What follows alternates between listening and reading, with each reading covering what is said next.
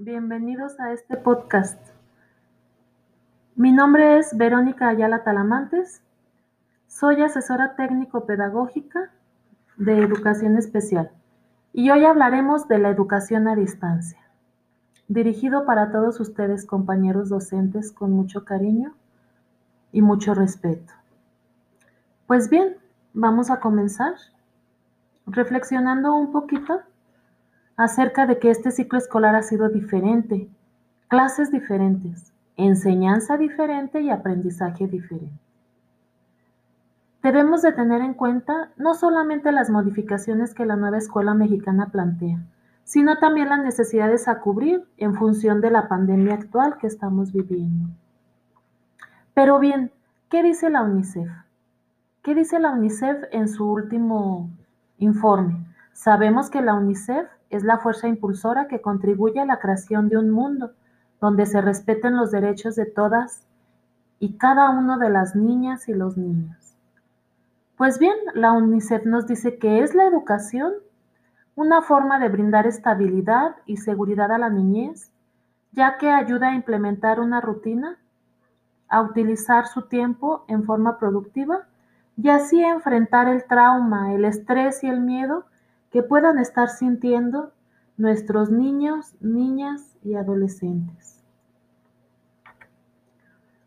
Los invito a reflexionar para comenzar un poquito acerca del contexto actual de los estudiantes. Sabemos que la gran mayoría de las niñas, niños y jóvenes en nuestro país durante esta etapa de confinamiento han vivido situaciones de violencia familiar o bien la pérdida de algún familiar cercano, la gran mayoría de los estudiantes no cuenta con habilidades tecnológicas para la comunicación en las redes sociales, lo que limita el trabajo académico.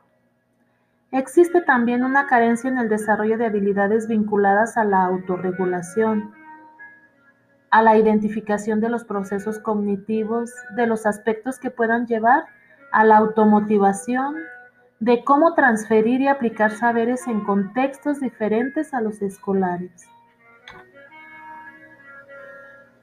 Nuestros alumnos, pues, tienen la necesidad también de mantenerse en contacto con sus compañeros. Tienen necesidad de sentir que pertenecen a un grupo. Requieren expresar sus temores y sentimientos, en general en torno a esta pandemia, por lo cual es factible que dediques unos minutos antes de comenzar tu clase para hacer alguna actividad que se relacione con la verbalización, que expresen sus temores, sus sentimientos, sus dudas también a la activación física. Y bien, la respiración es algo muy importante con lo que podemos tranquilizarnos. Dedica tiempo a hacer respiraciones profundas con tus, con tus alumnos. Bien, bueno, pues ¿cuál es el reto de nosotros como docentes? Debemos de preguntarnos cómo llevamos a cabo las actividades académicas de manera general. ¿Cuáles son nuestras principales funciones? Y las necesidades de los docentes. Pues para comenzar, te recomiendo poner al centro el desarrollo de niñas, niños y jóvenes.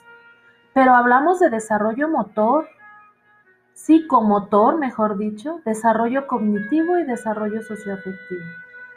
Hay que reconocer también que los padres de familia son un apoyo. Por eso te, te recomiendo que generes canales de comunicación es importante no saturarlos de tanta información. Ten en cuenta que los padres de familia, al igual que tú, están procurando organizar sus tiempos en su trabajo, su tiempo familiar y tiempo para dedicar a, los, a la educación de los niños. Selecciona los aprendizajes esperados prioritarios. Ten en cuenta que en medio de situaciones de incertidumbre es muy difícil que las personas se puedan concentrar y atender a todos los aprendizajes. Considera que la población en general se encuentra sobreestresada y que en los hogares no necesariamente tienen ambientes de aprendizaje que les permitan avanzar de manera accesible. Procura pues generar ambientes de aprendizaje digitales que sean tan fácil trabajo para ti y también de acceso para tus estudiantes. Involúcrate en los problemas que presentan tus alumnos. a fin de reconocerlos y así poder orientarlos a ellos y a sus familias de manera específica.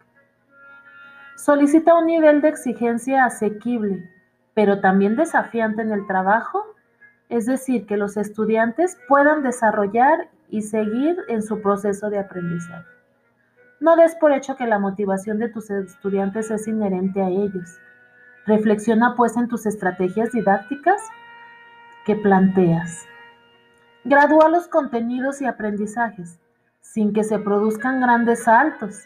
Ve llevando poco a poco a los estudiantes a fin de no confundirlos. Procura que los trabajos que solicites el estudiante esté en posibilidad de llevarlos a cabo, de tomar decisiones, de seleccionar formas de trabajar y también con quién trabajar. Busca hacer propuestas de trabajo que impliquen respuestas originales y creativas de tus estudiantes. Presenta problemas, situaciones reales, vinculadas con la realidad que están viviendo. Brinda por favor un especial acompañamiento a las niñas y niños que más lo necesitan. Prioriza los aprendizajes fundamentales, sobre todo los del último grado de cada nivel. Aprovecha los recursos disponibles que tienen en casa para que así puedan tener una educación vivencial. Brinda y también recibe tú como docente apoyo socioemocional. Es imposible que tú apoyes a tus estudiantes si emocionalmente no te sientes bien. Pues adelante compañeros, los invito a que sigamos dando, eh, respetando ese derecho a la educación que tienen todos nuestros alumnos.